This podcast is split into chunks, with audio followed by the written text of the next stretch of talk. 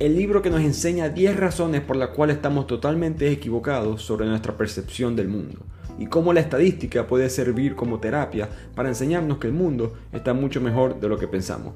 El libro Factionless de Hans Rosling.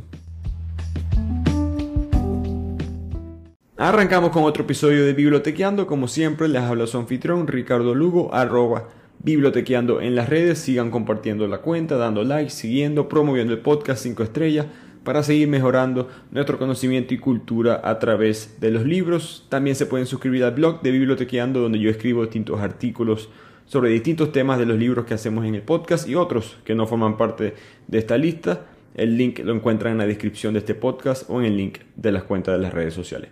Arrancamos con este episodio, les habla Ricardo Lugo, arroba bibliotequeando en las redes. Como siempre, muchas gracias por escuchar y seguir promoviendo este movimiento de aprender sobre todo tipo de temas a través de los libros, que es lo que es bibliotequeando. Como ustedes saben, a mí me gusta dar un tema diferente todas las semanas. ¿no? La, semana pasada un libro de Gabriel García Márquez, antes de eso un libro de superación personal o psicología, mejor dicho, de, cómo hacer que te pase cosas buenas. Platón Ornitorrinco entra en un bar, que era filosofía con chiste, El nombre de la rosa de Humberto Eco, El imperio eres tú de Javier Moro. Quería, me di cuenta que tenía tiempo que no hacía un libro quizá un poquito basado en, la realidad, eh, no opiniones, no historias, sino cuál es la realidad del mundo de hoy en día. Eh, y eso es lo que nos da este libro, que es un libro que salió en el 2018 y te va a cambiar totalmente la percepción del mundo. En verdad vas a aprender, especialmente en este episodio. Humildemente pienso que si escuchas este episodio no hay que leer el libro, eh, porque aquí vamos a hablar de las 10 razones, cada una en detalle de por qué es que nosotros no entendemos en verdad cómo es el mundo económico, social, política y hasta científicamente. Em, lo interesante del libro es que el, el autor, Hans Rosling, que es un doctor sueco, que pasó toda su vida ayudando médicamente a distintas partes del mundo mucho menos privilegiadas, enseñaba en distintas universidades. Él creó unas preguntas, unas 13 preguntas, y varias de ellas las vamos a escuchar aquí en el episodio, y se las preguntaba al resto del mundo, a distintas personas en distintos grupos, y habló con gente, de, gente que ganó el premio Nobel, este, profesores de universidades, eh, gente educada, y se dio cuenta que eran preguntas con tres opciones. Preguntas que trataban sobre la realidad del mundo hoy en día, cuanto es la pobreza, educación, etc y menos del 25% de la gente respondía correctamente. Recuerden, son tres opciones. O sea, con un mono o al azar, tú deberías tener 33% de la, de la respuesta correcta. Y, ni y la gente educada, y la gente no educada también por si acaso, pero la gente educada ni siquiera tenía eso. Estamos hablando de que estamos no equivocados sobre el mundo, sino que tenemos una percepción, una realidad que está equivocada, que es diferente. No es que te equivocaste de casualidad, es que hay una desinformación que nos está enseñando una mentira sobre cómo está el mundo hoy en día y él se dedicó a escribir este libro con la mentalidad de voy a enseñarle a dejarle al mundo lo que es la realidad y hasta dónde en verdad estamos yendo. Él tristemente muere en el proceso de escribir este libro y es terminado con la ayuda de su hijo y su yerna eh, junto a su muerte. Entonces los autores son tanto él, Hans Rosling, como su hijo y, su yerna. Em, a través de todo esto, él se convirtió en una de las personas más influyentes del mundo. En el 2012 fue en la lista 100 de, la lista Times. Mucho de su, em, de su sabiduría, de su conocimiento ha sido contratado por la UNICEF, la Organización Mundial de la Salud. Él es un hombre muy eh, respetado en el ámbito tanto de salud como simplemente eh, temas globales. ¿no? Y, por eso que este libro impacta mucho, porque es un libro que no, no viene con una ideología política nada por el estilo, es simplemente a través de los datos, como él menciona, esto es estadística como terapia. Aquí vamos a mostrarles a ustedes cómo en verdad las cosas están mejor y no están empeorando tanto como creemos. Y como mencioné, la mayoría de las personas se equivocan con este, las 13 preguntas que tiene el autor sobre el mundo, así sean inteligentes o hasta expertos en el tema. Independientemente de la inteligencia, nivel de educación, ubicación geográfica, las personas que toman este quiz, estas 13 preguntas, sistemáticamente se equivocan en 11 de las 13 preguntas. Eso es increíble. De hecho, algunos de los resultados más espantosos de las respuestas más incorrectas vienen de un grupo de ganadores de premio Nobel e investigadores médicos que el autor eh, entrevistó. Así que no es una cuestión de inteligencia, es una cuestión de poder entender el mundo correctamente. Y como eso impacta, yo lo que voy a hacer es mostrarles a ustedes cuáles son esas 13 preguntas, decirles cuáles son las opciones a la respuesta correcta y ustedes responden. Vamos a hacer un quiz conmigo aquí en el podcast básicamente y así ustedes pueden saber qué tan cercanos a la realidad su percepción del mundo está. Eh, si no quieren escuchar esta parte, si no quieren hacer el quiz, pueden adelantarse unos 5 minutos aproximadamente en el podcast donde yo empiezo con el resumen verdadero. Así que empecemos con este pequeño quiz o tarea del libro. Primera pregunta. En todos los países de bajos ingresos del mundo actual, ¿cuántas niñas terminan la escuela primaria? 20%, 40%, 60%. Recuerden, en los países de ingresos bajos, en los países pobres, ¿cuántas niñas terminan las escuelas primarias? 20, 40 o 60%. La respuesta correcta es 60%. No es un número ideal, pero ese es el mensaje mejor de lo que pensábamos. Segunda pregunta, ¿dónde vive la mayoría de la población mundial? ¿Países de ingresos bajos, países de ingresos medios o países de ingresos altos? Respuesta correcta en los países de ingresos medios. Tercera pregunta, en los últimos 20 años, la proporción de la población mundial que vive en la pobreza extrema se ha, opción A, duplicado, opción B, permanecido básicamente igual, opción C, se redujo por la mitad. Entonces, para parafrasear la pregunta, en los últimos 20 años, del 2000 en adelante básicamente, la gente pobre en el mundo, ¿qué ha pasado con ellos? ¿Tenemos el doble de cantidad de pobres, más o menos la misma cantidad de pobres en, en proporción, o se redujo por la mitad la cantidad de pobres? Respuesta correcta es la opción C, que se redujo por la mitad. 4. ¿Cuál es la esperanza de vida del mundo de hoy? ¿Cuántos, ¿Cuántos años promedio vive un ser humano en todo el mundo, en el mundo de hoy? A, 50 años, B, 60 años, opción C, 70 años. La respuesta correcta es C, 70 años. Quinta pregunta. Hay 2 mil millones de niños en el mundo. ¿Cuántos niños habrá en el año 2100? ¿4 mil millones? ¿3 mil millones? ¿O 2 mil millones? En otras palabras, si hoy en día hay 2 mil millones de niños, que significa de 0 a 15 años, vamos a tener el doble en, dentro de 80 años, mil millones más o exactamente lo mismo. Respuesta correcta, exactamente lo mismo, dos mil millones. La ONU predice que para el año 2100 la población mundial habrá aumentado 4 mil millones más. ¿Cuál es la razón principal por este aumento? Opción A es que van a haber más niños, opción B es que van a haber más adultos, opción C es que van a haber personas muy mayores, por no decir eh, viejos, que es lo que quiso decir el autor. La respuesta correcta es opción B, que significa habrán más adultos. Séptima pregunta, ¿qué ha pasado con las muertes causadas por desastres naturales en los últimos 100 años? ¿Se han aumentado por más del doble? ¿Se han permanecido iguales? ¿O ha disminuido a menos de la mitad? La opción correcta es que ha disminuido a menos de la mitad. La octava pregunta la voy a saltar porque es una pregunta que requiere ver gráficos y mapas, etc. Pero es básicamente cuál mapa demuestra mejor la distribución de la población hoy en día. Novena pregunta, ¿cuántos de los niños de un año, niños que tienen solamente un año en el mundo, han sido vacunados para alguna enfermedad? En contra, perdón, de alguna enfermedad. Opción A, 20%, opción B, 50%, opción C, 80%. Respuesta correcta, opción C, 80%. Décima pregunta, a nivel mundial los hombres de 30 años en promedio pasan 10 años en la escuela. Igualmente, cuántos años han pasado las mujeres de la misma edad. En otras palabras, cuando una mujer cumple 30 años en todas partes del mundo, ¿cuántos años han tenido ellas estudiando algún tipo de educación? Opción A, 9 años. Opción B, 6 años. Opción C, 3 años. Respuesta correcta, opción A, 9 años. Un año menos que los hombres. No es lo ideal, pero volviendo al punto, muy parecido, eh, o mejor de lo que la gente piensa. Pregunta número 11. Hace unos 25 años los tigres, los pandas, los rinocerontes fueron catalogados como en peligro de extinción. ¿Cuántas de estas tres especies siguen en peligro de extinción en la actualidad? A, dos de ellas, B, una sola de ellas, C, ninguna de ellas. Respuesta correcta, ninguna de ellas. Pregunta número 12. ¿Cuántas personas en el mundo tienen algún acceso a la electricidad? Esto es globalmente, por si acaso. ¿Cuántas personas en el mundo tienen acceso a la electricidad? A 20%, B 50%, C 80%. Respuesta correcta, C 80%. Y la última pregunta, la pregunta número 13, los expertos en clima global creen que durante los próximos 100 años la temperatura promedio va a, opción A, calentarse, opción B, permanecer igual, opción C, enfriarse. Entonces, ¿qué va a pasar con el clima? ¿Se va a calentar y quedarse igual o enfriarse? Respuesta correcta, se va a calentar. Entonces, como pueden ver, eh, hay que siempre, a excepción de esa última pregunta, que creo que gracias, eh, el autor lo dice, menos mal que la gente está correcta en esa pregunta, ya está, la gente está consciente, casi el 70-80% de las personas tuvieron esa respuesta correcta eh, de que el clima se va a calentar en los próximos 100 años, pero en las otras la gente se equivocó horrible. y si se dieron cuenta a través del quiz, uno puede hacer trampa, simplemente tienes que responder la respuesta más optimista. y esa es la realidad del mundo hoy en día. Y eso es lo interesante de este libro, así que empecemos con el resumen de por qué es que estamos equivocados y la gente globalmente se equivoca tanto con estas preguntas. Así que el libro empieza con él diciendo que hay una visión del mundo demasiado dramática, como pueden aprender con estas preguntas. El mundo está mejor de lo que pensamos, la mayoría de las niñas están yendo por el colegio, la mayoría de los niños se están vacunando, la mayoría de la gente no vive en pobreza extrema, ni en pobreza ni siquiera, vive en países de ingresos medios. Este, el mundo está mejorando, hay cosas que están empeorando por supuesto, pero en, una manera global las tendencias son, son positivas.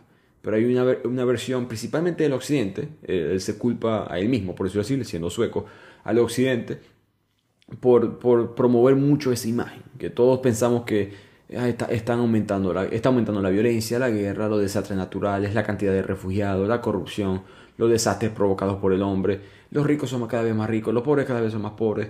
Eh, todas estas imágenes son muy implementadas en los medios, en la cultura de ellos, y no es tan... Eh, la palabra de no es mentira, dice es engañosa, no es la percepción, percepción correcta. Y el objetivo del libro es armar a uno con las herramientas de pensamiento crítico para poder tomar este, mejores decisiones, porque, como hemos mencionado, eh, o mencionamos en el final del, resumen del episodio anterior, para poder resolver un problema, tenemos que tener una definición correcta del mismo. No, no podemos resolver ningún problema a menos que se entienda correctamente.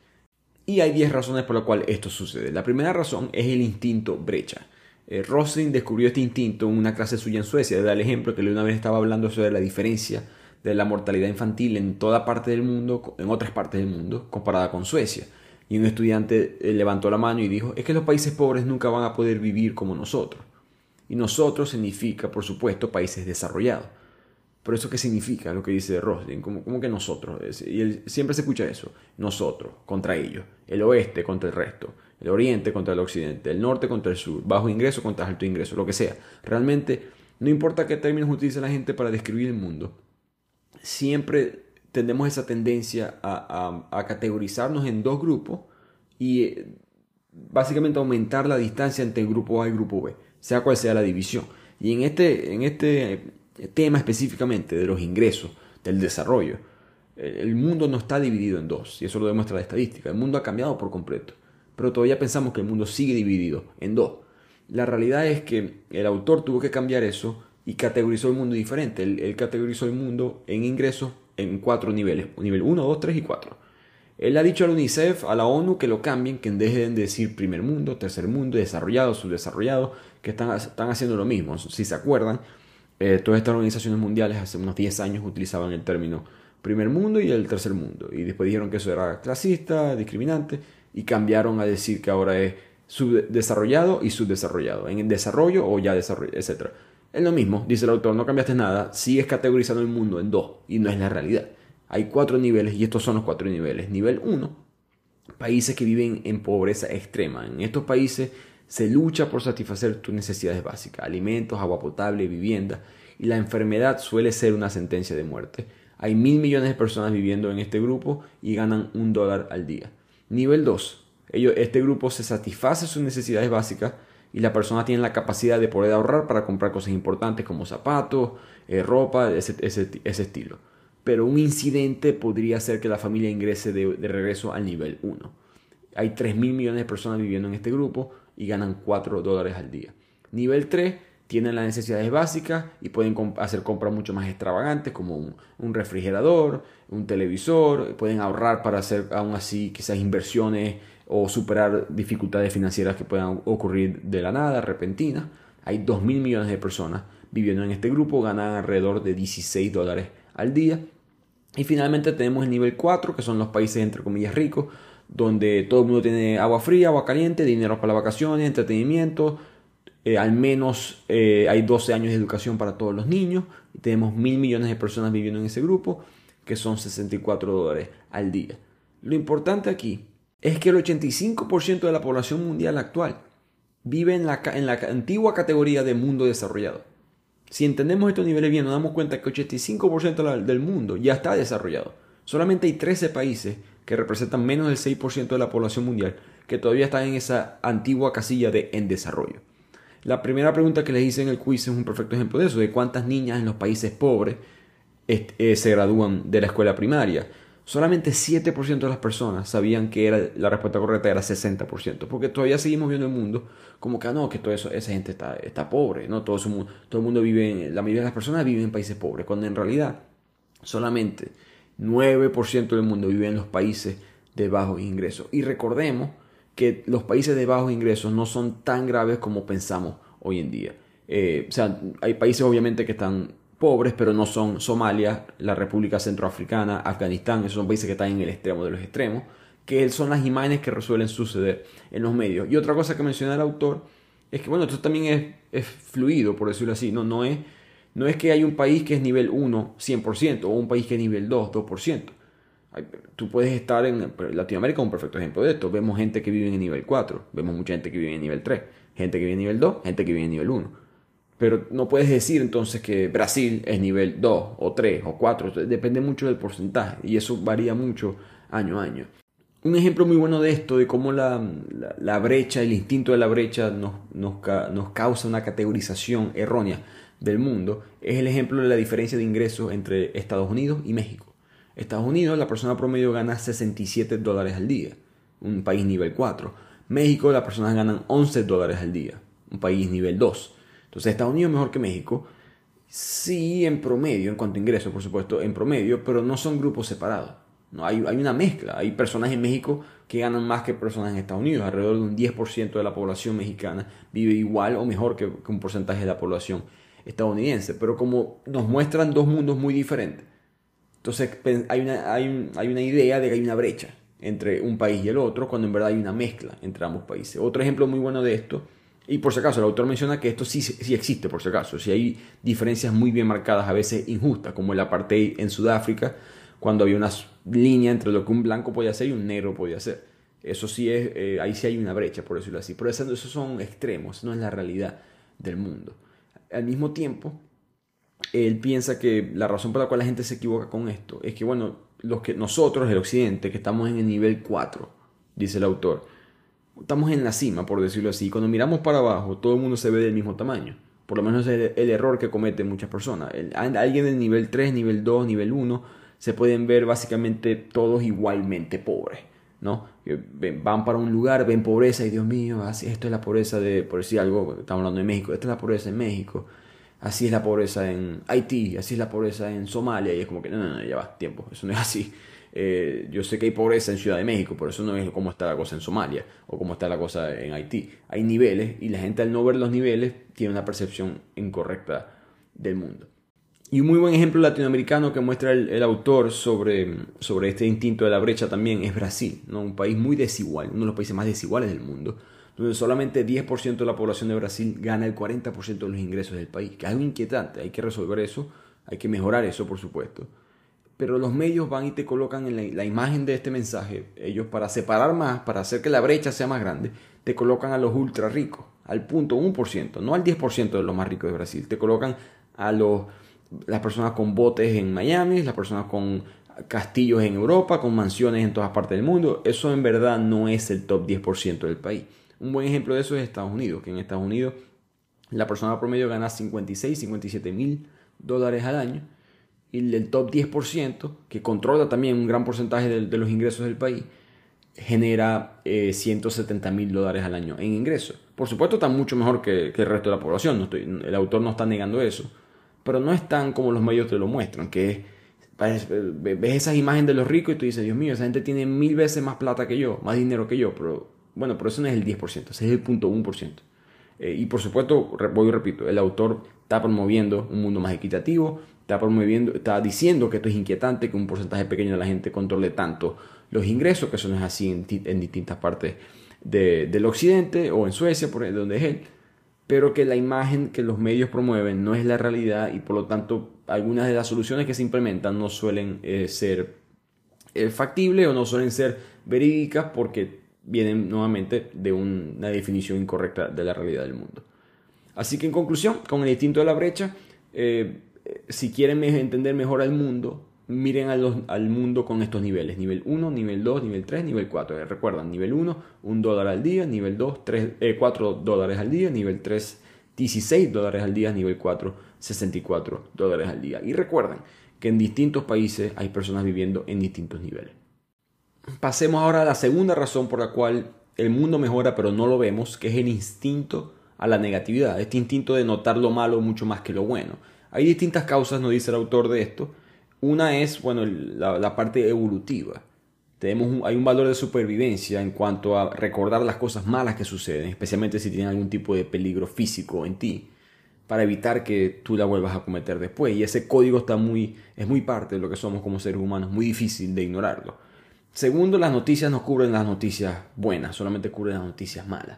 De hecho, hubo un periódico muy interesante en Estados Unidos, en Internet, que estaba tratando de solamente sacar noticias buenas. Dijeron, eh, vamos a evitar, ignorar todo lo malo, vamos a solamente colocar todo lo bueno, porque los otros periódicos hacen lo opuesto, básicamente. Y nadie les dice nada, porque no podemos hacer lo opuesto. lo, cómico es que el periódico fracasa, quiebra. Eso habla mucho de cómo nosotros consumimos las noticias, cómo funciona nuestro cerebro para aceptar y prestarle mucho más atención a las cosas malas más que a las cosas buenas. Por lo tanto, el mundo no sabe que hemos mejorado. Nosotros los latinos hemos pasado del 14% de pobreza a 4% de pobreza.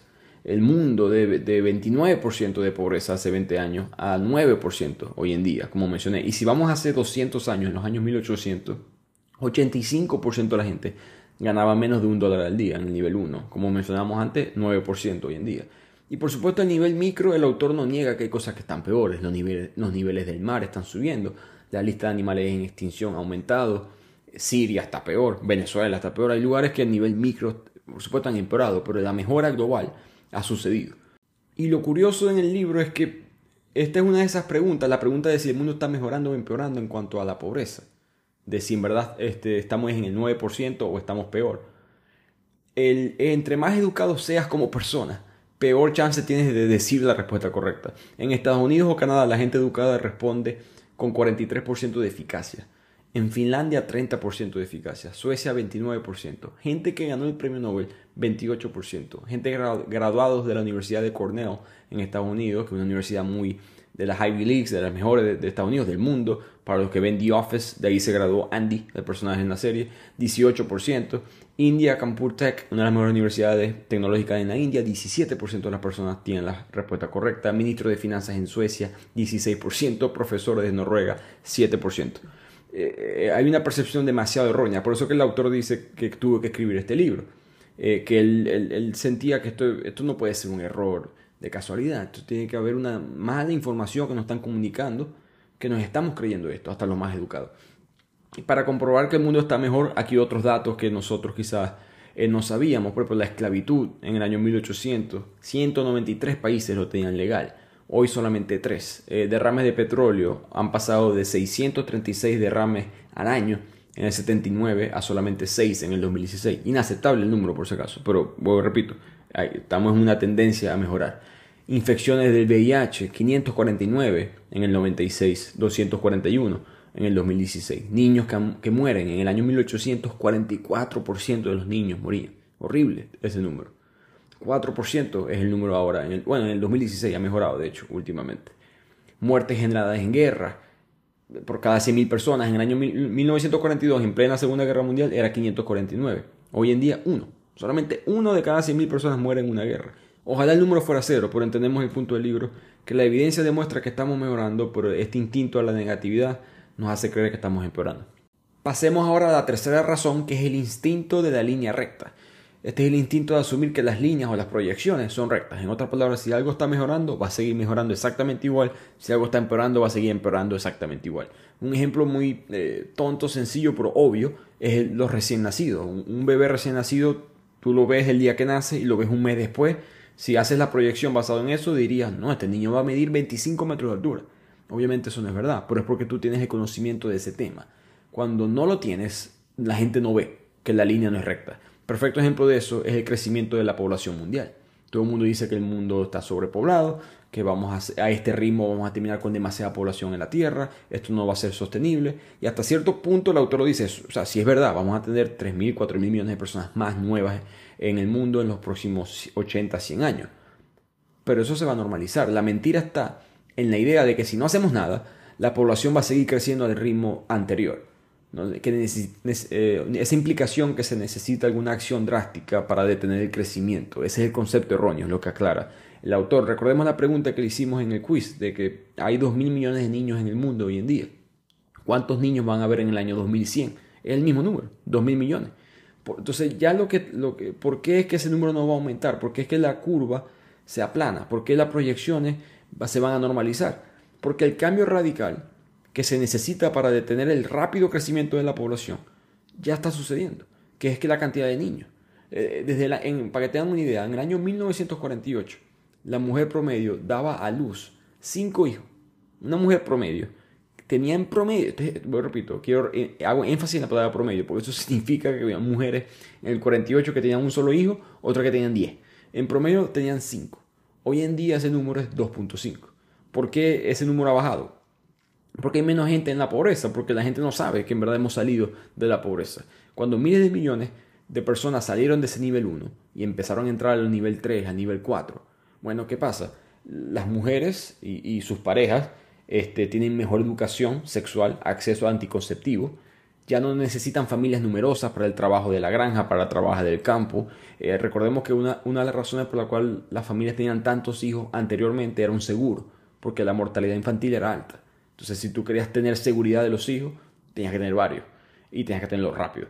Eh, las mujeres y los hombres también al ser más educados, la educación está muy correlacionada con querer tener menos hijos porque quieres asegurarte que cada hijo tenga una mejor educación, mejor eh, seguro financiero, mejor alimentado, etcétera, etcétera. Por lo tanto, eh, ya, ya, ya están sucediendo las cosas que tenían que suceder para que la curva se aplane. El problema es que la curva está en el futuro y no, no lo vemos todavía. Algo que el autor aclara en esto es que una mentira muy común que se dice del pasado es que el ser humano vivía en balance o en equilibrio con la naturaleza. Y en verdad los humanos moríamos en equilibrio con la naturaleza. El mundo antes era muy, muy, muy trágico, era bastante fuerte y el nuevo balance es en verdad el, balance agradable. El padre típico solamente tiene dos hijos, ninguno de los hijos se les muere y tienen mucho más chance de no solamente estar en el nivel 3 o nivel 4, pero sino si acaso salir del nivel 1 o nivel 2. En conclusión, el autor termina este, esta sección del libro diciendo que nosotros, en verdad, por primera vez en la historia, estamos en equilibrio. La humanidad está en equilibrio. Antes, en verdad, no lo estábamos. Era totalmente opuesta, estábamos perdiendo esa batalla. Pasemos ahora a la cuarta razón, que es el instinto del miedo. El autor resume este instinto muy bien diciendo que no hay lugar para los hechos, no hay lugar para la realidad, cuando nuestras mentes están ocupadas por el miedo. Y ese es básicamente lo que hacen los medios de comunicación, que es lo que él culpa por este instinto específicamente. Porque la imagen de un mundo peligroso nunca se ha transmitido con mayor eficacia que hoy en día. Cuando algo malo pasa del otro lado del mundo, en Nigeria, yo me puedo enterar al segundo y puedo ver la tragedia, el sufrimiento desde, mi bolsillo. Pero al mismo tiempo, nunca el mundo ha sido más seguro, nunca el mundo ha sido menos violento. Entonces hay una discrepancia en lo que es la realidad y lo que yo estoy sintiendo como persona. Recordemos la pregunta de, las muertes por desastres naturales, que mucha gente pensó que eso, ese número había subido. De hecho, solamente 10% de las personas estaban en lo cierto, que ese número se había eh, reducido. Pero ¿por qué siempre vemos tragedias en la televisión? ¿Por qué siempre estamos viendo distintos accidentes, accidentes aéreos, desastres naturales, asesinatos? Esas son las cosas que no están subiendo, están bajando. Pero la sensación es de que sí suben, principalmente dice el autor, por los medios de comunicación. Él sí menciona que el terrorismo es una excepción, porque la tendencia del terrorismo en verdad sí ha subido. El, el 0.05% de las muertes de entre el 2007 y 2016 fueron ataques terroristas. 159 mil personas en todo el mundo murieron por ataques terroristas, que es el triple de lo que fue ese mismo número en el mismo periodo 10 años antes. Pero sin embargo, si queremos ver algo bueno o positivo en, este, en esta data, es que ha disminuido en, otros, en los países de nivel 3, nivel 4, y eso es contando el 11 de septiembre. Y este aumento de ataques terroristas ha pasado principalmente solamente en cinco países, Irak, Afganistán, Nigeria, Pakistán y Siria. Eso no es excusa, no es que no nos importen esos países lo que dice el autor, simplemente aclara que no es un fenómeno que se está eh, triplicando en todo el mundo. Tenemos que ver cómo solucionarlo en estos países y si podemos solucionar esos países vamos a reducir ese número drásticamente. Pero volviendo al punto de, las cosas que salen en las noticias, ¿no? lo que uno ve eh, en, las redes sociales, en, los medios tradicionales de comunicación, desastres naturales, uno a cada rato se entera de algo que está sucediendo en el mundo. Los, los desastres naturales son menos del 0.1% de todas las muertes cada año. Los accidentes aéreos, siempre nos enteramos de los accidentes aéreos, solamente son culpables del 0.001% de las muertes al año Asesinatos, 0.7%. Eh, fugas nucleares, 0%. Terrorismo, 0.05%. Ninguna de estas cosas mata más del 1% de la población, ni siquiera sumándolas todas juntas. Por lo tanto, em, eh, es, increíble cómo reciben la mayor cantidad de atención de los medios. Si, si en verdad nos llevamos por los medios, por lo que vemos, por cómo reacciona nuestro cuerpo mentalmente, es que pensamos que el mundo está empeorando por este instinto del miedo. Pasemos ahora a la quinta razón, que es el instinto del tamaño, el instinto o la tendencia a desproporcionar las cosas, que esto sucede cuando las personas juzgan mal la importancia de un solo evento. Pasó mucho con, con, la vacuna, de cuánta porcentaje de la gente en verdad no se estaba vacunando, cuánta gente no está vacunada en el mundo, recordemos esa pregunta. Cuando mucha gente eh, diría que no, casi mitad de la población no se está vacunando, en verdad 88% de la gente está vacunada. Eh, proporción de gente con electricidad, 85%, proporción de niñas en la escuela, 90%, las cosas están eh, mejor, sino que cuando ves a alguien que no sigue esa norma te impacta y empiezas a pensar que eso es peor de lo que es. Y un ejemplo de cómo el autor eso eh, puede evitar que solucionemos o mejoremos el mundo nos cuenta una historia personal de él que él estaba trabajando en Mozambique, un país en el este de África, país nivel 1, y él se dio cuenta de que muchas, él estaba en el hospital trabajando para ayudar al sistema médico, pero se dio cuenta que salvando a los niños en el hospital, en verdad no estaba haciendo mucho eh, por mejorar el país, porque mirando la estadística se dio cuenta que 98.7%, increíble este número, 98.7% de los niños en Mozambique nunca llegan a un hospital. Ni siquiera tienen acceso a, un hospital. ¿Por qué? Porque las vacunas eh, no son distribuidas bien a través del país, no hay infraestructura para hacerlo, no hay recursos eh, financieros, etcétera, etcétera. Eso es lo que hay que invertir para poder después solucionar los problemas médicos eh, en los enfermos terminales, etcétera. Pero tenemos que desenfocarnos, tenemos que quitarle un poco el peso a la imagen, por muy fuerte que suene lo que dice el autor. Hay que no, dejarnos llevar por el instinto del tamaño cuando vemos unos pacientes en un hospital, tenemos que entender bien cuál es el problema. Al mismo tiempo nosotros este, sobreestimamos sistemáticamente otras proporciones, ¿no? en Estados Unidos y en Europa, por ejemplo, la gente exagera cuántos porcentajes de inmigrantes hay en mi país, cuántos porcentajes de homosexuales hay en mi país, o de personas que se oponen a la homosexualidad en mi país. Siempre la gente exagera un poco el lado negativo. En este caso, la data es solamente del occidente, por decirlo así, Estados Unidos y Europa. No se sabe cómo es en el resto del mundo, pero uno puede asumir algo parecido. Y nuevamente el culpable de este instinto es el sospechoso principal, que son los medios de comunicación. Y después el autor va a explicar por qué los medios no son tan culpables como él los ha mostrado a través del libro, pero nuevamente los medios no ayudan. Él dio el ejemplo de la gripe porcina, como en un periodo de dos semanas, la gripe porcina mató a 31 personas. Y si buscabas en Google en esa época, la gripe porcina te salían 253 mil artículos. 253 mil artículos, 31 personas muertas. Esos son 8100 artículos por muerte. Eso no pasa con nada. Eso solamente pasa cuando alguien, eh, y en este caso los seres humanos que trabajan para los medios de comunicación, y nosotros los consumidores que consumimos los medios de comunicación, caemos en, esta, este error del instinto del tamaño. Pasemos ahora a la sexta razón, que es el instinto de la generalización, que es la, esa tendencia a categorizar y generalizar automáticamente todo el tiempo. Esto pasa inconscientemente, no es una cuestión de ser prejuiciado o no, es una cuestión de que tu cerebro lo va a hacer. Es así, así funciona el cerebro y no lo podemos cambiar, por lo menos hoy en día no lo podemos cambiar y hay mucha ética, eh, discusiones interesantes sobre si acaso deberíamos de cambiarlo. Pero el cerebro trata de darle estructura a tus pensamientos y siempre trata de encasillarlos en la categoría que él considera que es la mejor o la más práctica. Mejor es un término relativo, mejor para él en cuanto a esfuerzo normalmente pero imagínense si nosotros viviéramos cada elemento de la vida como verdaderamente único. Eh, ni siquiera hubiese manera de expresarnos, no hubiese un lenguaje para describir el mundo que te rodea, cómo, cómo haces metáforas, cómo haces... Es muy difícil, sería, no seríamos seres humanos. Por lo tanto, tendemos a saltar a conclusiones sobre toda una categoría, sobre todo un grupo basado solamente en un ejemplo o poquitos ejemplos.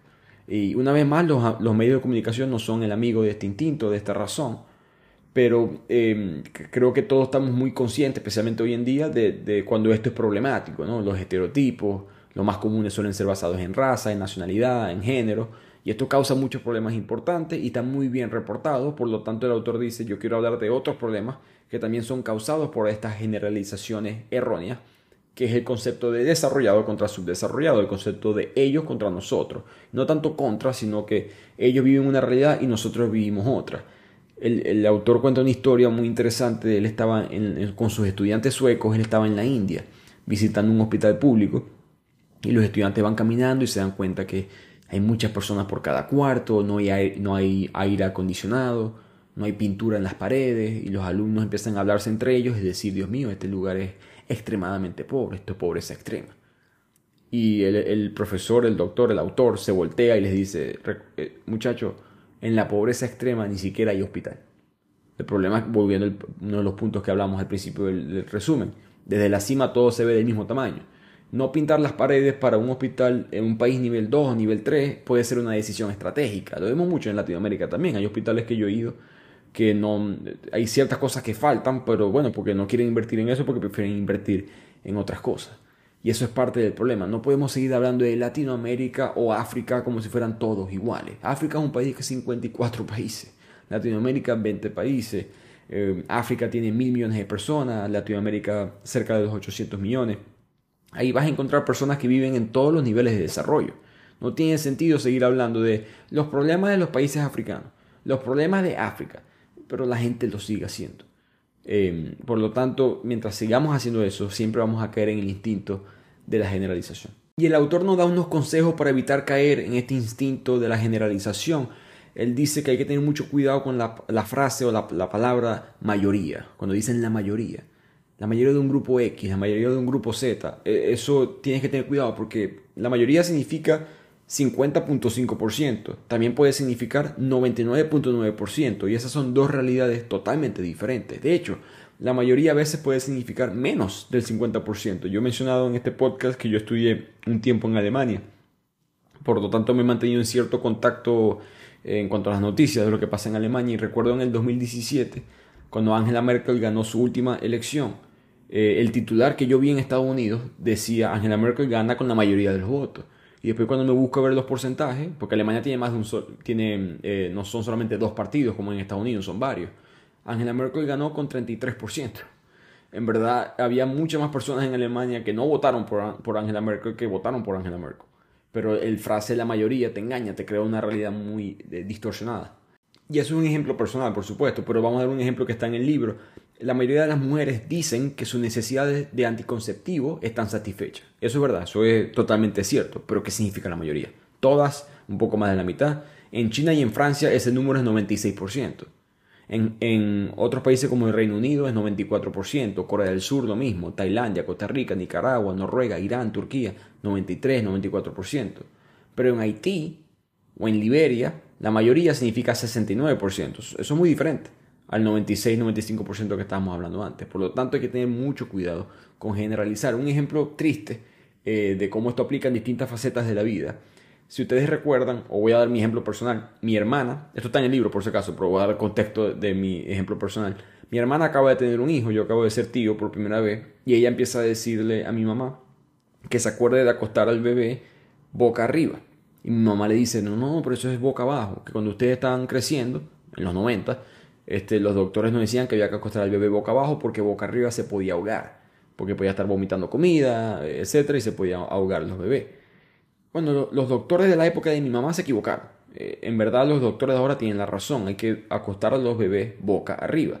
El error de los doctores de hace 30 años vino del instinto de la generalización. ¿Qué pasó? Que los soldados de guerra morían ahogados en su propia sangre o con ciertos líquidos en sus bocas y, se creía que, bueno, si eso le pasa a un adulto, un bebé le puede pasar lo mismo. Entonces se empezó a hacer esa sugerencia de que los bebés durmieran eh, boca abajo para evitar que, que se ahogaran en sus propios fluidos. Pero la realidad es que los soldados inconscientes no tienen reflejos en pleno funcionamiento y no pueden voltearse a un lado para poder vomitar boca abajo, por decirlo así. Los bebés sí tienen esa fuerza, los bebés pueden inclinarse, moverse, si sienten de repente que se están, o están ahogando por esa sensación de que pareciera que te fueras a ahogar, los bebés tienen la fortaleza para hacer eso. Pero boca abajo no la tienen, los bebés no son lo suficientemente fuertes para inclinar sus cabezas pesadas y poder mantener abiertas las vías respiratorias. Por lo tanto, muchos bebés, tristemente miles de bebés murieron por esa mala sugerencia de la medicina que estuvo basada en la generalización. No fue hasta, que el, hasta el año 1985 que en Hong Kong se hizo un estudio, se, se comprobó que los bebés tienen que dormir boca arriba. Todo vino de una generalización radical. Pasemos ahora a la séptima razón, que es el instinto del destino, que es la idea de que las características innatas determinan los destinos de las personas, países, religiones, culturas. En otras palabras, esa frase de que eso siempre ha sido así y eso nunca va a cambiar. ¿No? Y eso, por supuesto, tiene su, su propósito evolutivo. ¿no? Históricamente, los humanos vivíamos en un entorno que no cambiaba mucho. Aprender cómo funcionaban las cosas y luego asumir que continuarían funcionando de la misma manera era eh, te, ahorrabas mucho tiempo, tenía mucho valor, porque imagínense tener que reevaluar constantemente tu día a día. Imagínense solamente tener que pensar, bueno, ¿será que mañana sí sale el sol? ¿Será que mañana sí sale el sol del este? ¿Será que sí se acuesta en el oeste? Cada decisión pequeña de tu día sería imposible poder vivir. Por lo tanto, por supervivencia, nuestro cerebro tiende a categorizar con este instinto del destino muchas cosas y eso por supuesto lleva a discriminación o a quizás asumir que un lugar del mundo siempre va a ser de la misma manera. Si recuerdan la película eh, Diamante de Sangre de Leonardo DiCaprio, muy buena película, creo que hace, de hace unos 15, 20 años. En esa película, DiCaprio, el personaje de DiCaprio, tiene una frase que dice TIA, T-I-A, This is Africa, en inglés, esto es África. Cada vez que algo malo pasaba, que alguien preguntaba, pero ¿por qué no solucionamos esto? ¿Por qué no hacemos esto? Él decía TIA, esto se queda así, África es así y siempre va a ser así. esa mentalidad es muy real especialmente con ese continente y hasta cierto punto creo que hasta, hasta con nosotros mismos, y yo me declaro culpable, yo a veces pienso así eh, sobre mi propio país. Em, el autor me explica que eh, tenemos que dejar de pensar así, porque África, por ejemplo, no es un caso perdido, no es que por qué nunca pueda, por qué no pudiera alcanzar Europa. Cada uno de los 50 países al sur del Sahara redujo su mortalidad infantil más rápido que lo hizo Suecia. Cuando él nació, cuando el autor nació en Suecia, China y Corea del Sur estaban por detrás de lo que África está hoy, en varios números de, pobreza extrema. Por lo tanto, ¿quién quita que dentro de 30, 40 años África no esté como está hoy en día Corea del Sur o China? Eh, otra razón por la cual esto es importante es porque la gente pierde hasta oportunidades. Eh, hoy en día, las mejores oportunidades para el mercado de expansión en cuanto a ingresos, en acciones, etcétera, están en África y en Asia, no están en Estados Unidos, no están en Europa, por mucho menos. Por lo tanto, tenemos que dejar de pensar que ese es el destino de, las de, de, estas regiones. Y para un punto quizás un poco más eh, estereotípico, eh, solemos hacer esto con las religiones también, lo que nos explica el autor, que pensamos que los musulmanes tienen más hijos comparados con nosotros los católicos, los cristianos, etc. Él dice eso no es así. Las mujeres musulmanas tienen en promedio 3.1 hijos, las mujeres cristianas tienen 2.7. Entonces eh, no hay mucha diferencia en las tasas de natalidad de las grandes religiones del mundo. No hay tanta diferencia entre estas dos culturas. Básicamente, como menciona el autor antes de cerrar este capítulo, el mundo ha cambiado, pero nuestro cerebro no ha cambiado.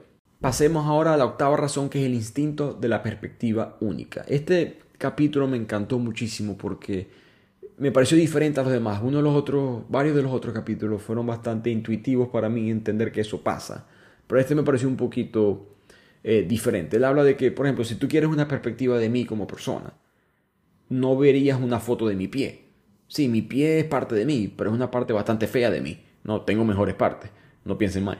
Pero la imagen del pie, eh, lo que dice el autor, deliberada de mí, eh, no es una imagen incorrecta, pero no te muestra todo lo que soy yo. Y los medios hacen eso mucho, te muestran solamente una pequeña porción de la historia y tienes una distorsión de la realidad. Entonces él dice, ok, si no podemos confiar en los medios, ¿qué hacemos? Confiamos en los expertos. Los expertos tienen sus limitaciones. Recordemos que personas jóvenes, científicos talentosos, premios, ah, ganadores del premio Nobel en fisiología, medicina, no sabían eh, la respuesta correcta de la vacunación infantil. De, que, de hecho, solamente 8% de ellos respondieron correctamente esto. Entonces los expertos no saben muchas cosas, eh, tanto, o no saben tanto como pensamos, disculpen y a veces son solamente expertos en su propio campo, no van a saber de otros campos. Al mismo tiempo, a veces los expertos ni siquiera son expertos en su propio campo. El autor explica de que él apoya mucho eh, la educación de las mujeres. Él piensa que el, mundo mejora eh, cuando, más cantidad de, cuando la mayor cantidad de personas tienen acceso a la educación. Por lo tanto, si mitad de la población está siendo discriminada en cuanto a la educación, es importante nivelar la escala entre el hombre y la mujer. Estoy de acuerdo, por supuesto. Y él dice que estaba haciendo una, presentación en Estocolmo sobre los derechos de la mujer tenía 292 feministas que estaban eh, discutiendo, coordinando la lucha para mejorar el acceso de las mujeres a la educación. Y él les preguntó a ellas, eh, les, hizo tomar el quiz sobre esa pregunta que ustedes escucharon de cuántas mujeres, de que el hombre hasta los 30 años ha tomado 10 años de educación, cuál es el número para la mujer. La respuesta correcta es 9. 9 años, solamente un año menos que los hombres. Solamente el 8% de estas mujeres supo la respuesta correcta. Estas son las expertas, estas son las activistas. Entonces, por eso que él dice, no podemos culpar a los medios siempre, porque ¿qué hacen los medios? Los medios no son expertos en el tema. Los medios van y entrevistan a los supuestos expertos. A lo que hablamos con los expertos, ellos tampoco saben, pero nadie sabe que no saben. Porque si los expertos no saben, ¿cómo esperamos que la persona promedio sepa? Entonces, el problema con todo esto es que los activistas o los ideólogos, la palabra que utiliza el autor, ellos se pueden volver muchas veces obsesionados con esta etiqueta de experto, con esta etiqueta de activista, y buscan que la idea o solución que ellos eh, consideran correcta es la que tiene que ser implementada, porque esa es su visión, y eso termina con resultados muy dañinos. El ejemplo perfecto de esto, él nos da la situación de Cuba y la situación de Estados Unidos. En el año 1993, el autor tuvo que ir a Cuba, llamado por el mismo Fidel Castro, porque había una devastadora epidemia que estaba afectando a 40.000 personas. Eh, recordemos que esto es un par de años después de que la Unión Soviética colapsa. Ninguna ayuda financiera está viniendo de esa dirección. Y entonces el gobierno cubano empieza a buscar en la literatura internacional quiénes son los investigadores y doctores del mundo con experiencia en pandemias neurológicas, específicamente que afecten a zonas pobres, porque estaban afectando esta epidemia en Cuba, estaba afectando a los agricultores pobres. Así es que dan con el autor de este libro y él es enviado a Cuba y él explica que, bueno, no era mi primera vez en un país comunista, eh, él, como mencionamos antes, trabajó en Mozambique, otro país comunista. Entonces él fue para Cuba sin, digamos, como que con mucha curiosidad, pero sin ninguna idea romántica sobre, qué es lo que estaba sucediendo en el país y por supuesto no desarrolló ninguna mientras él estaba ahí. Él, cuenta en el libro historias muy interesantes de, la realidad de Cuba en la época, como la gente para poder crear alcohol agarraban azúcar y lo mezclaban con pañales con caca de bebé, porque eso creaba la levadura necesaria para la fermentación. La gente no tenía comida, eh, su colega cubano que era doctor, ni siquiera sus hijos eh, iban a ser expulsados de la universidad si le enviaban una tarjeta navideña a su prima que se había ido para Miami. En fin, él, cuenta esta realidad solamente porque tienen que entender que él tiene que presentarle sus hallazgos a Fidel Castro, personalmente a Fidel Castro. No es a través de, un informante, de un, representante, disculpen, él tiene que de verdad hablar con Fidel Castro. Entonces, lo que está sucediendo en Cuba es que los campesinos en, la, Pinar del Río, en Cuba, empezaron a ponerse daltónicos y empezaron a tener distintos problemas eh, neurológicos, eh, pérdida de sensibilidad en los brazos, en las piernas. Y el gobierno cubano sentía que esto estaba pasando por algún tipo de intoxicación masiva por los alimentos del mercado negro, ¿no? porque había una, falta de alimentos en el país.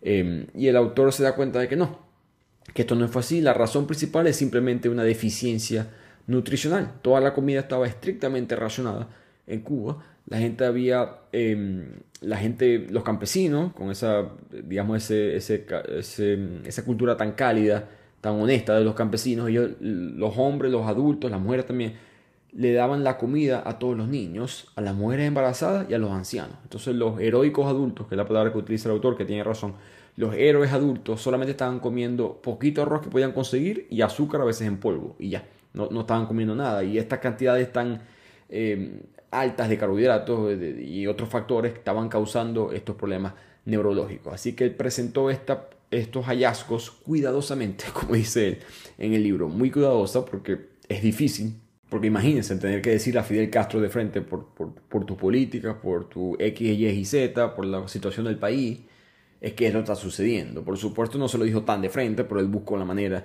de hacerlo, digamos, políticamente correcto para salir con vida de esa presentación. Él llega Em, él hace la presentación y se va.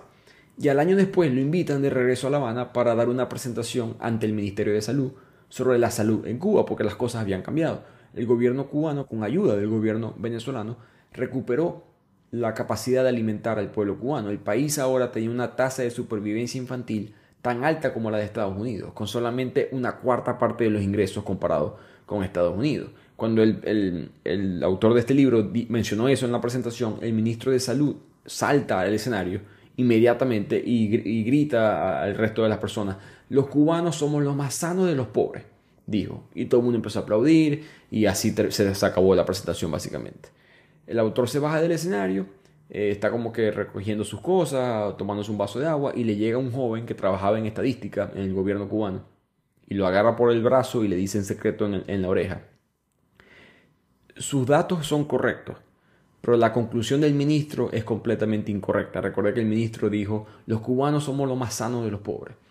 Y este, este joven le dice al, al autor, no somos los más sanos de los pobres, somos los más pobres de los sanos que son dos, dos, realidades totalmente diferentes, lo que nos lleva a los Estados Unidos. Así como Cuba es el más pobre de los sanos, por su compromiso con una sola idea, Estados Unidos es el más enfermo de los ricos.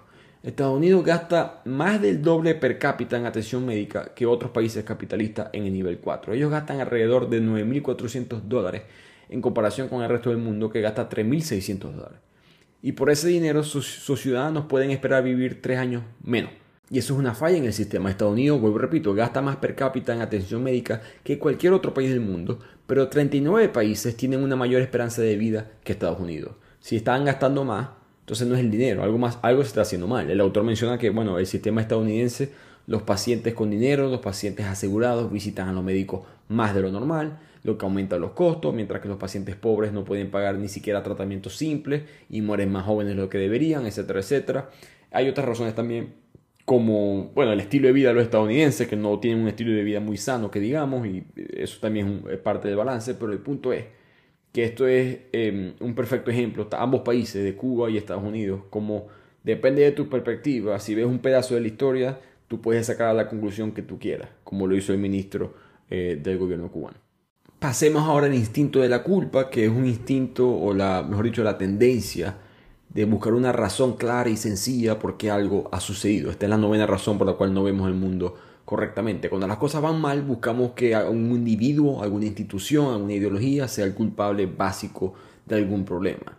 Y, normalmente lo hacemos cuando algo malo pasa, ¿no? Cuando algo bueno pasa, nos culpamos o nos damos las gracias a nosotros, a nosotros mismos.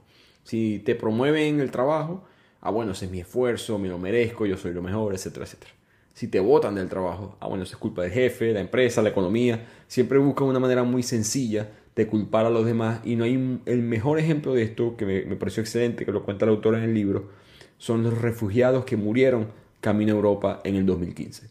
Si recuerdan esta noticia, cuando la guerra en Siria, que está, este país que estuvo totalmente devastado en esta época, los refugiados empezaron a llegar a Europa y en el camino a Europa a través del mar ellos se montaron en unos botes inflables para poder llegar a distintas partes de Europa y 4.000 de ellos murieron.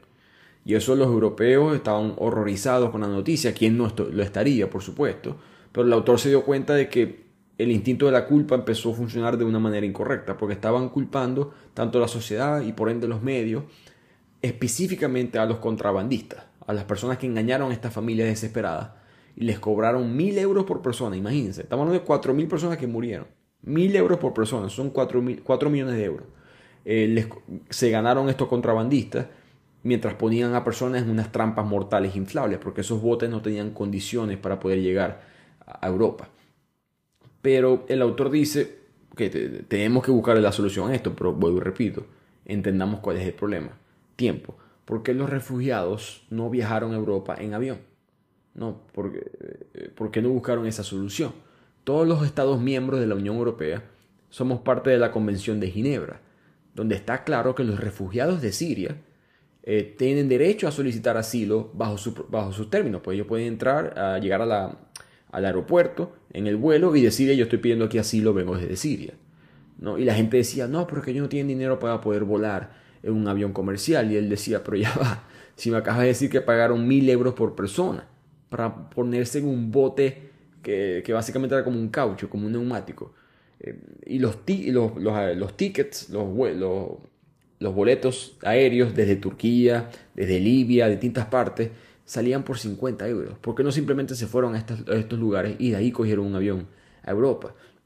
Y la respuesta eh, explica mejor por qué esto estaba sucediendo.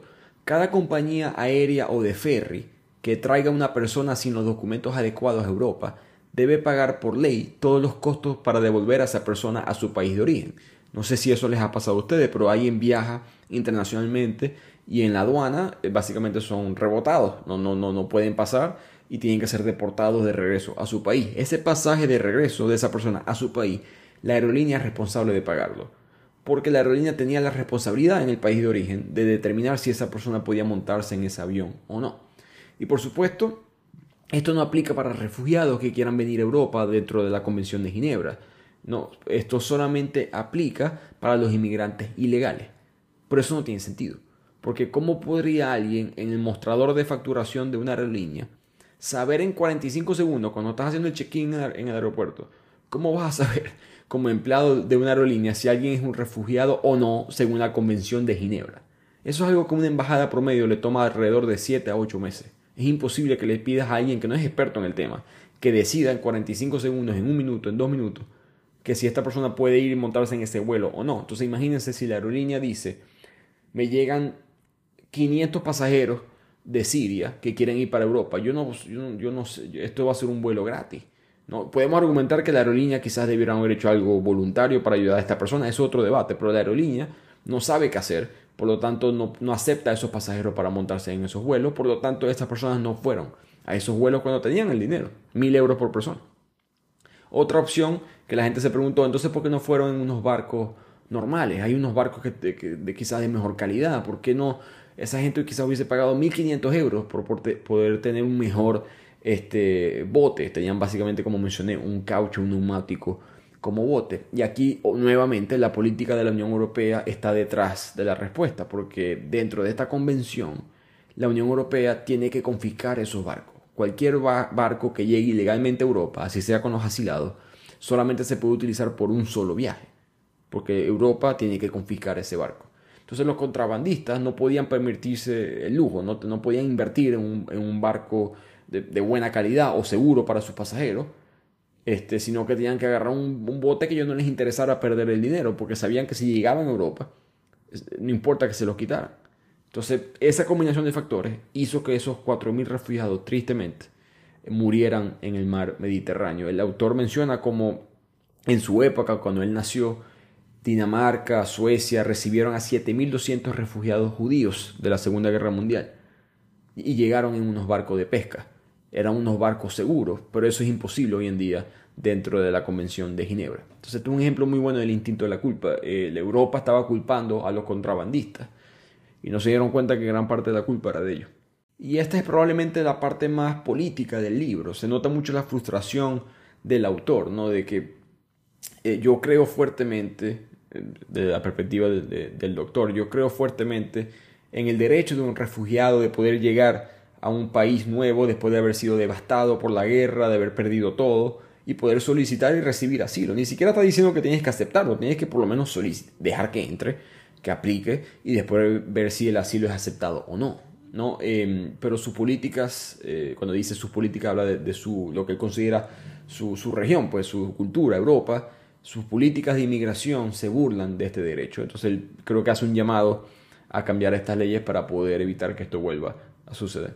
Y llegamos ahora al final del libro, mejor dicho, al último punto, la última razón por la cual estamos equivocados con la percepción del mundo, que es el instinto de urgencia. Cuando él estaba trabajando en Mozambique, este es el mejor ejemplo que le puede explicar lo, grave que puede ser el instinto de urgencia, que es básicamente esa sensación de que tenemos que hacer algo. Que si me quedo sin hacer nada, eh, la inacción me va a costar más que el actuar. ¿no? Eh, lo que le pasó a él fue que en Mozambique estaba llegando gente al hospital con una intoxicación y él no sabía si era alimenticia o era una especie de enfermedad contagiosa. Si es alimenticia, bueno, hay que, hay que tomar otro rumbo, pero si es contagiosa, hay un chance que esto sea un virus y que se pueda propagar muy rápido en la población. Así que él por precaución mandó a hacer una especie de cierre en la ciudad en cual es una especie de peaje, un cierre a las carreteras para evitar que los autobuses públicos que llevaban a todas estas ciudades, a todas estas personas, perdón, en espacios muy pequeños, llevaran a la gente hacia el centro de la ciudad. Ese mismo día, cuando Roslin se, acaba se sale del trabajo, él va pasando por la carretera y se da cuenta que había madres y niños muertos que estaban siendo sacados del mar. Recordemos, Mozambique está en el este de África, en la costa. Cuando los autobuses se detuvieron, Em, él se bajó a preguntar qué es lo que estaba pasando. Bueno, la gente, como no conseguía cómo llegar a la ciudad, decidieron tomar unos botes de pesca para tratar de llegar al centro porque tienen que comer. Un país que estaba con mucha hambre, tenía, muchas este, dificultades económicas y tenían que ir a trabajar y en el camino esos botes se volcaron y las mujeres y los niños se ahogaron. Hasta el último día de su vida, porque el autor de este libro murió hace poco, él sintió que esa gente, él, mató a esas personas. Ese es el sentimiento que él tiene eh, por culpa del instinto de urgencia de tener que hacer algo.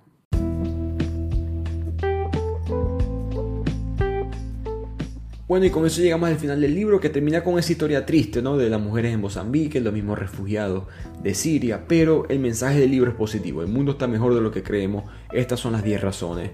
Y, el autor menciona algo que a mí me pareció muy interesante, que es que en Suecia, por ejemplo, ellos les pagan con los fondos públicos a los geólogos para que estudien a volcanes. Y él dice, en Suecia no hay volcanes. Y al mismo tiempo le pagan astrónomos para que vean ciertas estrellas que no se puede ver desde Suecia, solamente se pueden ver desde el hemisferio sur, en la Patagonia, en Chile, en Argentina. Entonces, ¿por qué es que hacemos eso? Bueno, porque somos parte del mundo y esos fenómenos son parte del mundo. ¿Por qué no hacemos lo mismo con la educación, la medicina, los niveles de ingreso? ¿Por qué no le estamos enseñando a nuestros médicos, enfermeras, eh, científicos, profesores la realidad del mundo? ¿Por qué no le estamos explicando los diferentes niveles de salud e ingreso? ¿Por qué no le estamos diciendo cómo en verdad están los distintos países en relación al resto del mundo, en relación al pasado, en relación al progreso? Que debemos, tenemos que hablar de las, las cosas incómodas, tenemos que hablar de las cosas malas del pasado, porque solamente hablando de las cosas malas del pasado, vamos a poder ver el progreso que hemos hecho eh, en, el, mismo tiempo. Por lo tanto, eh, tenemos que vivir una realidad basada en hechos. No ignoremos las cosas malas, porque el mundo sí tiene sus cosas malas. Ya explico eso él también al principio y varios ejemplos que dio a través del libro. Pero tenemos que darnos cuenta que las cosas están mejorando y eso me alivia. Hay mucha presión ahorita en el mundo hoy en día, un mundo muy cómodo en verdad, comparado con el mundo de antes. Y el peso del mundo se siente en, en los hombros de muchas personas. Y es bueno saber que las cosas están mejores. Eso puede aliviar a ti como una especie de terapia. Y ese creo que es el mensaje final de este libro. Así que espero que lo hayan disfrutado. Soy Ricardo Lugo, como siempre en las redes arroba bibliotequeando. Sigan apoyando y nos vemos en el siguiente capítulo, episodio del podcast de Bibliotequeando.